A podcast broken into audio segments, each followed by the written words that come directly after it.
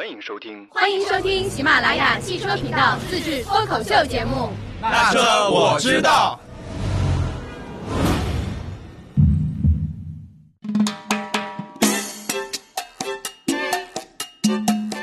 Hello，大家好，欢迎收听那车我知道。哎，今天我们在 YY 上的直播房间里面人有点多，来先大家自我介绍一下吧。Hello，大家好，我是小白。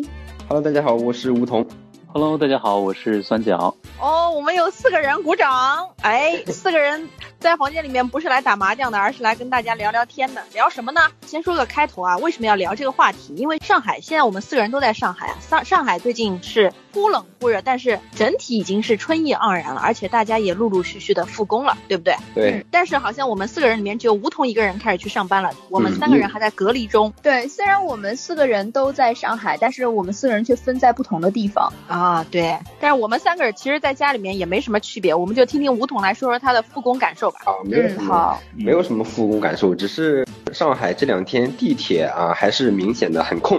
虽然说大家都复工了，但是我感觉目前为止啊，只是复工了一小半吧，百分之五五六十的感觉，并没有太多人，地铁也不是特别挤，然后马路上的车呢也是渐渐的越来越多了。你像我坐二号线途经人民广场、静安寺这种比较市区的地带的时候，也没有什么人上下地铁的，特别少。对，因为梧桐，梧桐它基本上是要坐二号线的全线才能到公司的。我从我从虹桥机场坐到浦东国际机场，坐到头。真的挺挺能够说明问题的哈。哎，吴桐啊，当时你复工之前，就是通知你去复工的时候，嗯。呃，你有没有慌？比如说，因为很多人他害怕坐地铁嘛，因为我们在家里没有出去过的话，肯定觉得，哎呀，地铁上那怎么坐啊？又是一个密闭的空间，它虽然每天有消毒啊，但是你不可能说你上一站就消毒，上一站就消毒，嗯、对吧？嗯。那你有没有想过去，哎呦，搞一辆车，或者是就是什么电瓶车、嗯、或者自行车这种样子的？对，肯定想过，但是目前来说，因为我这个距离比较远，我骑自行车肯定不现实啊。我这几天这几天我坐地铁发现一个问题，虽然说人数在在每天的逐渐越来越多，但是呢，我们大部分人都是在隔的距离比较远，都是那种北欧式的做法。我坐在这头，你坐在那头，中间就是空着两三个位置，都是非常自觉的，啊、对的。而且你进地铁的时候也要必须要戴口罩，然后必须要过那个红外线的热成像。所以说问题不是特别大、嗯、啊，其实也就是还挺安全的，对吧？对没有想象中那么吓人啊。对，所以不要有太多不必要的恐慌哈。嗯，哎，挺好的，挺好的。我觉得可能等白名单出来之后，下周小莫和小白也要陆陆续续回去了。我是因为下周正好是要回北京，我还得再继续隔离啊。嗯，所以我们就是这次聊什么呢？聊的就是疫情过后的话，因为今天那个我们录制之前，我正好看到那个钟南山在接受媒体专访的时候说嘛，他说。估计在四月底的时候，疫情应该可以得到控制啊。对对，春天快来了，就熬一熬，春天就来了。这次的话题就是疫情过后出门的话，你会选择开什么车？嗯，但是呢，我们在聊这个之前，再来一个小的一个小话题，就是这一次疫情有没有给你们带来一些感悟或者是收获？范范，你有什么收获吗？哎，我的收获就是我之前看到一个段子，范范就等着我们问呢，你们这些人都不问。不是不是，看到你们三个在我真的有点语无伦次了。我觉得我从头讲到这儿都有点乱。我那个叫什么？我之前看到一个段子，说的就是经过这次疫情，发现自己应该有一个属于自己名下的房子，然后不断水、不断网、不断电，对吧？然后就是能可以猫在家里面。其实还有很多人觉得我应该要买一辆车，尤其是嗯，因为我是整个疫情期间基本上在上海嘛，就是尤其是要有一辆沪牌的车，就本地牌照的车。为什么呢？嗯、我们小区里面有一辆鄂 A 的车。它那个标语之前它是不贴标语的，后来就慢慢的就是疫情开始爆发之后，它开始贴我是上海人就五个字，然后又过了几天，就是我因为有时候会遛狗嘛，然后它也是停在上面的，过去又看到上面写的是我是上海人，我没去过武汉，然后再过几天过去就是我是上海人，我这几天都没去过武汉。房子是买的，已经向居委会报备，就是可见就是这个鄂 A 的牌照给他带来了一些困惑啊。就如果你是本地牌，包括刚开始疫情爆发的时候，就是那个上海的嗯，就是进沪的那个高速路段那个收费站那块地方，就是呃警察不是会在那边临检的嘛，检查的嘛，然后包括测温，基本上看你是沪牌的，就直接就放出去了，就不太会再给你检测，只有外地牌照他才会。就是查的比较严一些。嗯，当时在返程的时候，他不看你是车牌的，他不看你车牌，他是看你的身份证的居住地。啊，比如说你是湖北的身份证，或者是河南南阳那边的身份证，就是湖北周边的那些城市，他都不让进的。上海这边，对，就是比较重症灾区哈。但是其实其实也不是说因为呃大家就是对地域有歧视，而确实是要。呃，防患于未然。对对对对对，嗯，所以我的感悟就是，我觉得一辆带本地牌照的车真的很重要，尤其是在这种什么封城啊，就是出现一些比较大事件的情况下，嗯，对，其实不光是上海，我觉得其他城市应该也是这样，就是他会觉得本市牌照的人呢，应该就是就在本市比较安全。对，嗯，就哪怕是你开了一辆沪牌的车，然后到了黑龙江或者是其他的这些其他省市的话，可能他也会，其他省市也会觉得，嗯，是从其他地方来的，然后也会去防患于未然吧。对，是的，防患于未然吧。就春节的时候，我在家，我我家下高速的时候，只能山东鲁恩的牌子下高速，其他济南的车都不能下高速。啊，对，所以说其实，嗯，我觉得在各地方的这个防控做的这个呃手段还是比较强的吧，就是嗯，在防控方面还是做的还还还算可以的，尤其是在高速这一块。嗯嗯，所以小白，你的感悟是啥呢？嗯，其实我觉得，如果说，嗯，疫情方面给我的一些感悟，我觉得大家应该就是无论是在疫情期间，还是说在普通的日常的时候，嗯，都应该注意车内的卫生啊。这个我觉得其实还蛮重要的，因为，嗯，现在呢，就是如果你要是呃一直很有注意这个车内卫生的话，其实，在发生这样突发情况的话。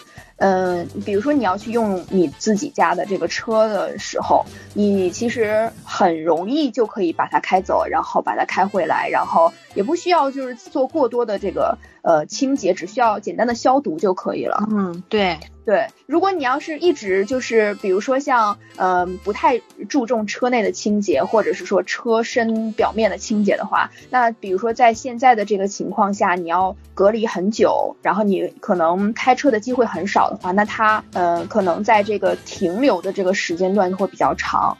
但是你又不太方便去，呃，洗车店呀，然后去洗车等等，因为毕竟可能有一些根本也没有开嘛，对吧？这些店，所以说，呃，这样的话呢，你的这个车内的这个。环境就会变得嗯不是那么乐观，嗯，然后你再经历很长一段时间的隔离之后，你再去开它，可能就会出现一些问题。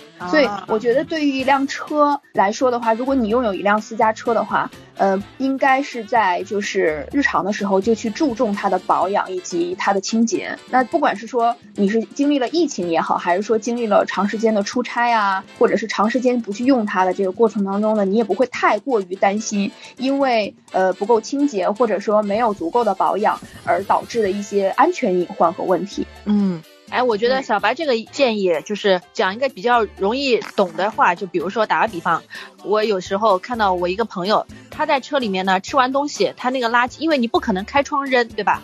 他就会随手放在那个储物格这块地方。有些时候就想的是，哎呀，我下车的时候会带下去，但是因为储物格不是在你一眼能看到的地方，你下车可能会忘。对的。然后有些人可能会觉得，哎呀，没事，反正我放在上面，过个两三天我就回来了。但是这一次一隔隔个一礼拜两礼拜，有可能你吃有可能一个月两个月，对对对，有可能你里面放的储物格里面可能放的是没有吃完的东西，然后这些东西发霉了变质了，然后你再开门的时候，那你这个车子真的是嗯没法坐进去，就那种就是简单的来说是一点是这种样子，对吧？对，其实呃可能在这个南方偏南方地区的人感受不是很很多哈，呃我来说一下，就是在北方的话。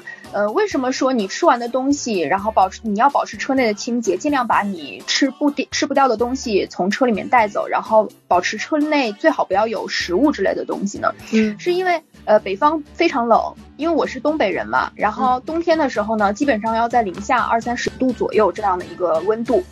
呃，但是这个是这个温度，其实并不是所有的这个小动物都不能存活哈。比如说像老鼠，它就会还是会存活的。嗯，那么尤其是在那种刚冷的时候，就是零下几度的时候，嗯，如果你车里面有这个东西的话，那它会呃凭借这个就是这个气味去找到这个地方，然后通过各种各样的这个缝隙和空然后去钻到你的这车里面。嗯，当他把这个东西呃能吃到的话呢，他可能吃掉了，吃掉了之后，但是他可能出不去了。嗯，这是一个。再一个呢，就是。嗯，它因为它需要磨牙嘛，它就有可能去刻画你电线呀、座椅啊等等等等这样的一些东西。这个是一个我身边的一个朋友的一个亲身经历，他讲给我的。嗯，所以说自从知道了这件事情之后呢，我的私家车就会非常非常注重这一方面清洁。虽然我生活在上海，但是我会觉得这是一个前车之鉴吧，因为如果要是说被老鼠刻到了的地方，你可能。不一定能及时发现。首先，它是一个安全隐患。那就算你能完全的发现，嗯，你还要去修，然后还要去有一些东西可能要去拆开重新去装，会是一件非常麻烦的事情。然后再一个呢，就是如果它没有跑出去，它去世在了你的车里面了。去世。这个词用的，对，然后你会觉得很烦，因为你可能你也弄不出来它，然后它会有一些味道在你的这个车里面，所以这个也是我爸爸，呃，就是特意跟我强调的，就是他会就是非常非常注意车内的清洁，然后包括就是他会呃不允许我们在车里面吃东西，呃，如果要是说吃的话呢，也要。也是那种就是不容易散落，不容易呃掉在车里面，也不要把这些包装啊之类的呃吃剩一半的东西放在车里面，是就是因为有这样的一个原因，对，尤其是生活在北方的朋友，这个一定要注意。所以说，我觉得其实，在疫情期间，尤其是可能是在疫情期间，我们在宅在家里的时间比较长，然后也也有很多的思考的时间啊，然后我就会想，就是。呃，平时有一些什么事情做的还不到位的话，那我觉得在这个这个时候就录这样的一期节目，想我想告诉大家的就是就是这个在车子方面的话，呃，尤其是你有私家车，嗯，应该注意呃它这方面的清洁。对，嗯，好，哎，那我们来听一听吴桐的感悟，因为我刚刚不是话，吴桐也有考虑过要买车，对吧？疫情一爆发，吴桐有考虑过买车嘛？因为我们吴桐最近也是一直在做关于疫情的。出行就是私家车的一些防疫指南啊，什么呃消毒指南啊这些，哎，就是你做了这些之后有没有一些相关的感悟？做了这些感悟之后呢，但是最近一直在看房产，但是我感觉现在这个房产下降趋势比较明显。买买可以入手了。在看房产，我的天！我先不说买车，你是对车子，你是对车子失望了是吗？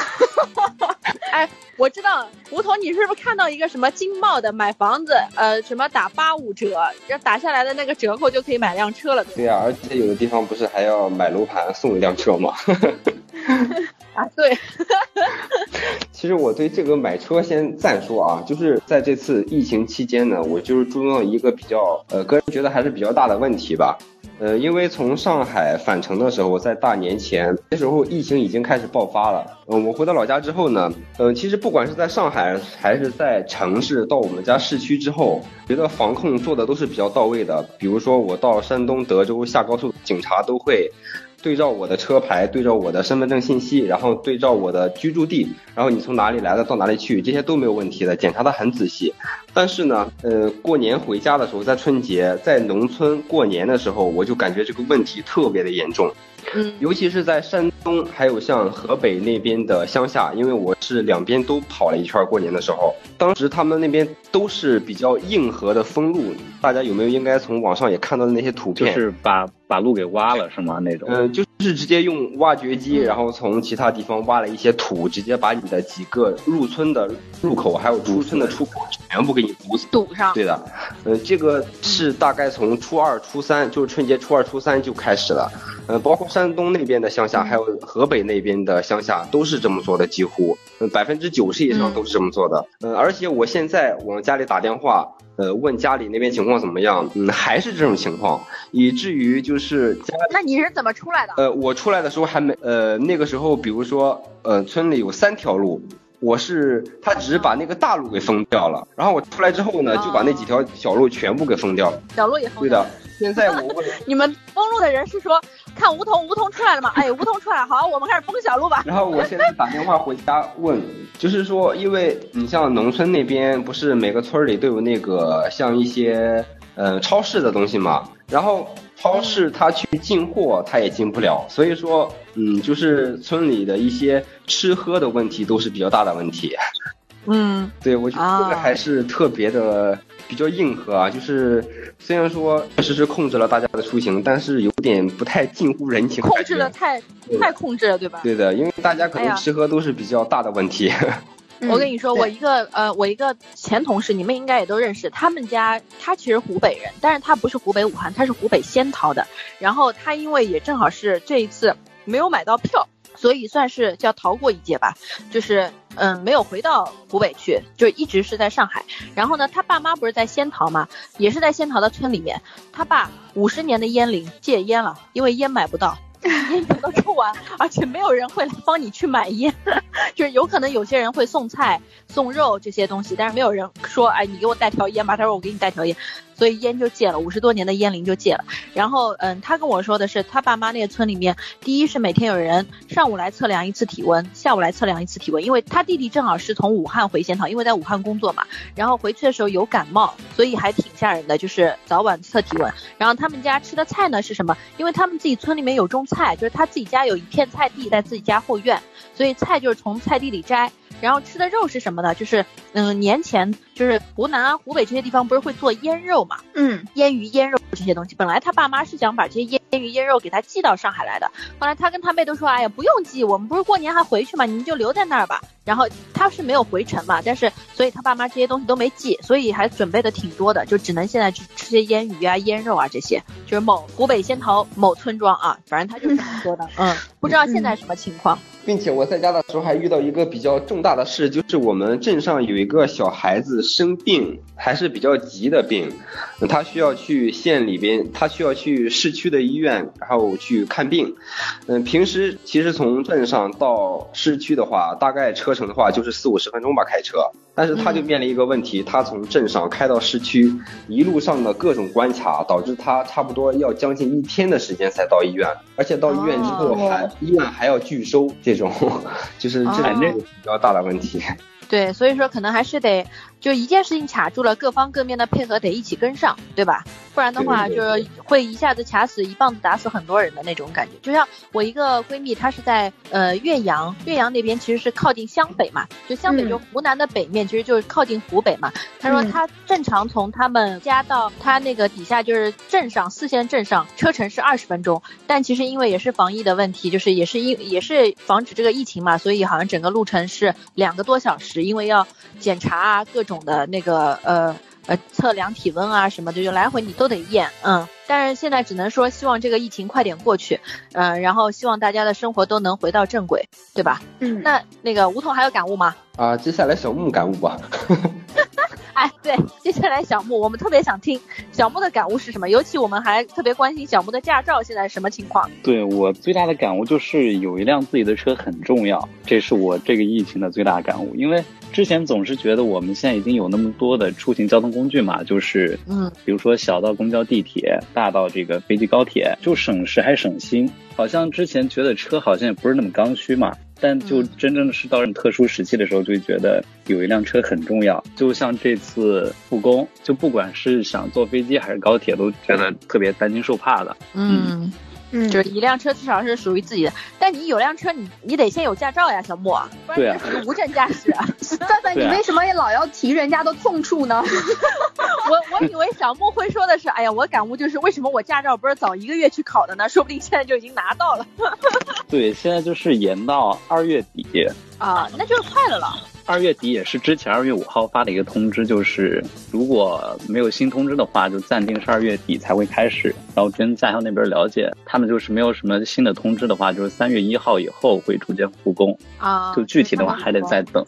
对，嗯，那你疫情结束之后练的话，一定要做好防护哦。对，就是哎，因为每天也会有很多人去练嘛，一辆车里，就他们也不知道那个车的消毒情况是怎么样的。对的，对的，所以说自己要保护好自己。对，就尤尤其是也是广大听友，如果要是有去这个人多的驾照啊，或对，或者是人多的地方的话，也是需要保护好自己，就不要嗯，像我们在网上或者抖音上看到那样，就是大家还在聚聚聚在一起聚聚。现在这个情况的时候，然后不戴口罩，然后大家一起坐下来一起吃饭，还有排队啊等等，嗯，尽量就是还是控制一下自己吧。对，在这个情况下还是比较危险的。对，刚才小木所说到那个，就是他认为就是在这个疫情期间，他感悟最大的就是应该有一辆私家车。其实我觉得在这一块我也是比较有感悟的，我要继续补充一下，可以吗？可以啊。对，因为，呃，我爸爸妈妈都是在医院工作的，嗯，所以说这一个年基本上就相当于没有过，嗯，他们是从大年初二开始就已经正常上班了，然后一直上班到现在也还没有休息，嗯，我没有想过就是，呃，在像黑龙江这样的，呃，像我们的这种三四线的城市啊，呃，会实行限号的这个规则。但这一次的疫情呢，让我们的城市就是也实行了限号的规则，就单双号的这样的一个车子出行的这个规则。所以，呃，其实，在限号的那第一天，就让我们感觉到真的是有一辆车很重要。就比如说，如果要是我家的号是双号，然后他们的单位有同事是单号的话，因为他们都要上班嘛，嗯，所以说他们就可以今天是乘他 A 家的车，然后。第二天是乘 B 家的车，就这样的这种，他们可以互换的来，对，嗯，因为这样的话呢，就是会非常方便，而且这样也减少了，就因为你其实，在疫情期间的话，呃，出租基本上是不出工的，然后呃，公交也是停掉了的，对，呃，你也不能天天骑着自行车去，对，然后步行的话又太远。所以说，呃，有一辆私家车其实还是比较方便的，尤其是像我们出去买菜呀，然后呃这样的一些情况的时候，嗯，其实有一辆车子去承载还是比较安全的。嗯，对，所以说，呃，在这个时候，我会我会感觉，其实，嗯，首先会开车，然后，呃，有一辆自己的私家车，其实也是必不可少的。嗯嗯嗯，因为那个也聊了那么多啊，就是看来大家其实呃对于外界对于自然的渴望，这个也能听得出来，就是希望一切真的全都能回到正轨上。那么既然现在那个我们的大靠山钟南山拜拜已经给了我们一个实现啊，就是说给了一个可以。期待的一个期限，那我们就来聊聊之后的事儿吧。就是大家有没有憧憬过？因为肯定也会想，哎呀，这个疫情一结束要干嘛？我之前想就是疫情一结束，我一定要去吃一次火辣火辣火辣的火锅，而且一定要到火锅店里，就一定要闻的那个味道，然后就氛围特别好那种。对，然后就是，嗯，就是我们接下来聊的就是疫情过后出门的话，你会选择什么车来开？就而且这个这个不用考虑自己的经济状况，不是说哎呀我想开个跑车，但我觉得我买不起，就是纯粹只是想，所以说是一个放飞放飞自我放飞自我，对吗？对对对，这个时候你不是留小白了，这个时候你就是留王思聪点小白，所以说我可以有无尽的遐想，对吧？对对对对对，你开坦克都没事儿，好吗？那咱们小白先开，呃，范范你先开吧。啊，好，就是你 们范范，因为我觉得，因为我觉得范范是跃跃欲试的，就是他要起到这个话题，然后他要要先说，我们来听一听他的这个冲击。对对对，就我我说一个，哎，你一定要给我鼻翼给衬托上，对吧？好，我来说啊，就是我想的是呢，就是嗯，就是。心里特别雀跃，就终于能放出去了。虽然我其实觉得宅在家里面也挺好，但人啊要接地气。就像我，呃，其实前一段时间不是刚回上海的时候嘛，就一直是隔离在家，也没有出过门。后来过了第七天、第八天的时候，我就下楼遛狗还是倒垃圾，我忘记了。就一下楼，人走的那个路上就觉得脚打飘，而且眼睛像。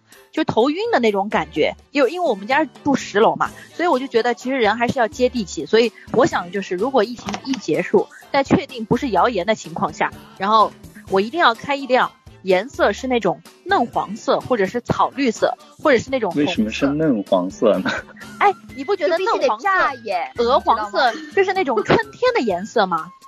就是那种，如果是衣服的话，一穿出去，很多小虫子会往上扑的那种颜色，就是，就是现在就是已经孤独到需要小虫子往身上扑。对，需要要靠这些颜色来提亮自己的内心。就是，就比如说，嗯，就是我特别希望有一个阳光灿烂的日子，这个风啊也不冷也不热，就是春天的那种感，暖春的感觉。就你走出去，你整个精神状态会很好，因为你就像。被关在笼子里的鸟放出去的那种感觉啊，然后而且一定要有天窗，大天窗，不要全景天窗，玻璃不能开的那种，要大天窗能开，至少能开半扇的那种。然后出去的时候，我要把车窗全都放下来，然后让风来来扑打自己的脸。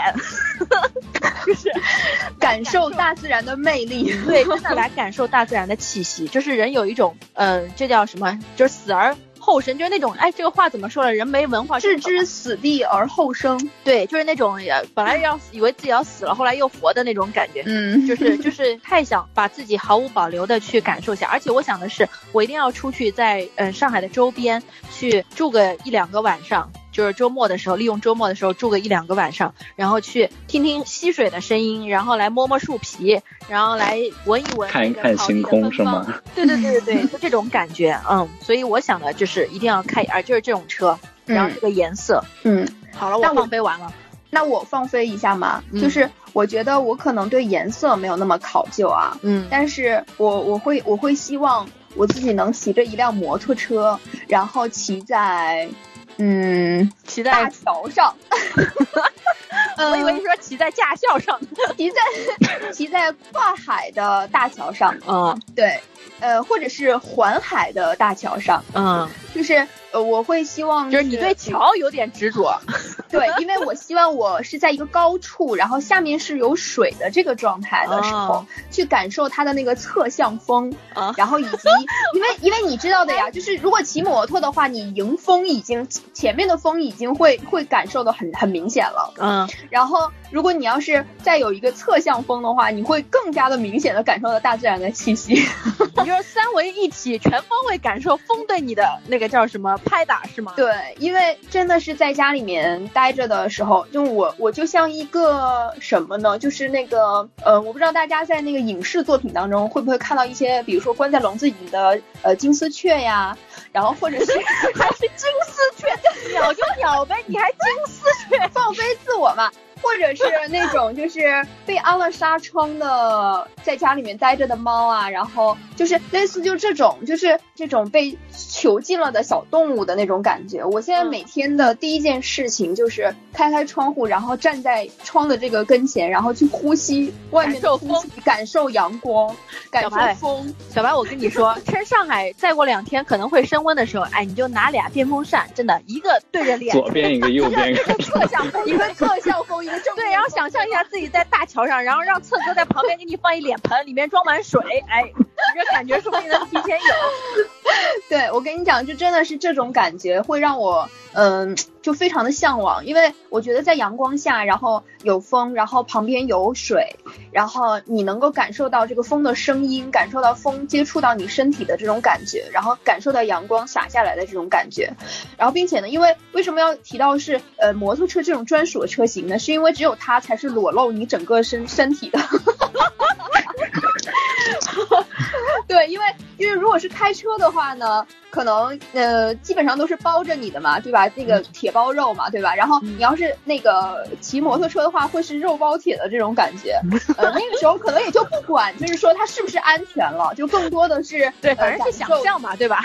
对，感受大自然给你的这种给你的这种呃回应。就这种感觉，因为呃，为什么会有这么强烈的这种感受呢？是因为我当时摩托车驾照还没拿到，对，没有拿到，对，因为我我刚才也在悄悄的听小木说他的驾校是什么样的一个情况，因为我都没有敢去问我的驾校，对，然后还有一个原因呢，是因为我在家里面就是过年的时候在隔离的时候，因为爸爸妈妈都去上班了，然后只有我策哥和一一只狗子在家。其实我最大的一个感受，就因为我们起来的很晚嘛，然后。呃，我我起来之后第一件事情一定是通风，然后我就会打开窗户。我打开窗户的时候，那个那个狗子就会跳到窗台上啊，然后对着去玩，对着窗外就是深深吸一口气，然后 就像感受那个气息一样，就我们两个统一的动作，就基本上每天都形成了一个习惯。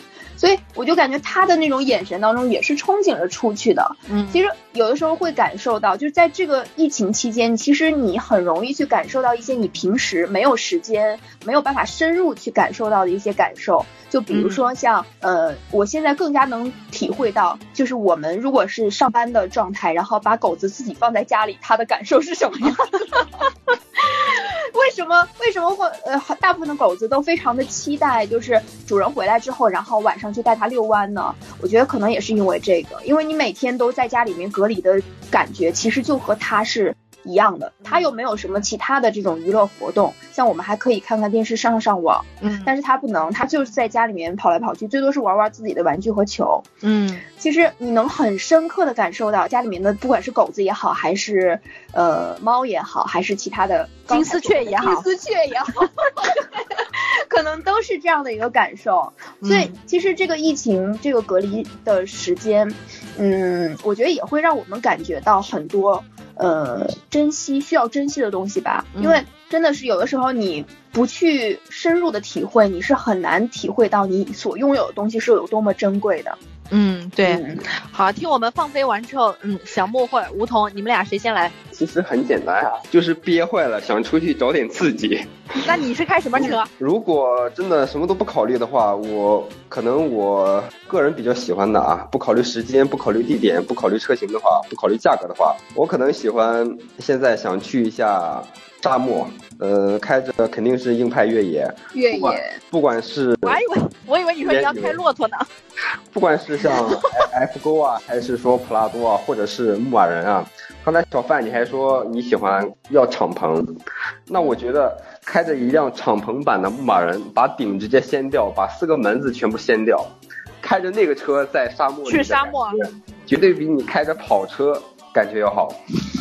不不，我沙漠哎，其实我之前去过一次沙漠，也做的类似于就是除了那个顶还在啊，就是门基本上就是关上就开不开那种，真的还特别刺激，就类似于人家说滑沙很刺激，但真的开着这个这个车在滑沙漠真的是特别刺激啊！但我不想那么刺激，我还想留条命感受一下大自然的，用我们的馈赠。所以你继续继续放飞，你去沙漠吧，我我还是不去了。你去沙漠的话，肯定要自己开。你在那坐着，肯定体验，只是一种体验，对吧？你肯定要。我跟你讲，我跟你讲，这个时候就证明了梧桐不想载着你一起去，小范。对 对对对对，我还以为他是想等着我说，那那你就坐在那儿吧，我来帮你开就可以了。他拒绝了你，对他拒绝了我。嗯，其实去沙漠里。人还比较少一点，我其实呃出去放飞的话，我不喜欢人太多的地方，你知道吗？这也是一个选择。我喜欢去比较少的地方，但是呢，去这种地方的话，又不太喜欢自己一个人去。最好的情况下就是 两辆车或者是三辆车，不要超过五辆车，大家一块儿有有一个互助，有一个救援，然后也可以一块儿喝喝酒。放放无人机，不能喝酒之后开车。吴总说：“我放个风，你怎么 你你们怎么注意一下？”